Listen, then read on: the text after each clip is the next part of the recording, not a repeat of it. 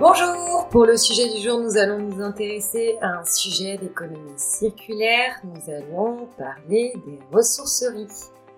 Alors c'est un terme assez récent qu'on voit de plus en plus, dont on entend de plus en plus parler. Et voilà pourquoi nous nous sommes dit qu'il serait intéressant d'évoquer ce qu'est une ressourcerie et quelles sont ses missions, ce qu'elle fait.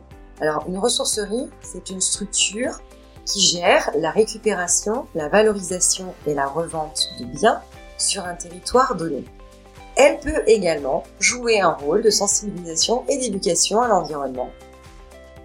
Les ressourceries ont un ancrage local. Ces structures jouent souvent un rôle pour favoriser par exemple l'insertion par l'activité économique. Elles proposent souvent des emplois locaux. Pour toutes ces raisons, elles ont une dimension sociale importante à l'échelle des territoires. Les ressourceries sont un excellent moyen de réduire la production de nouveaux biens tout en favorisant la revalorisation de produits ou de meubles par exemple ayant déjà eu une première vie. Transformer la récup en ressources localement, c'est là tout le propos. C'est une très jolie mission. Donc renseignez-vous auprès de votre mairie, il existe probablement des ressourceries à proximité de chez vous. On vous souhaite une très belle journée et on vous retrouve demain.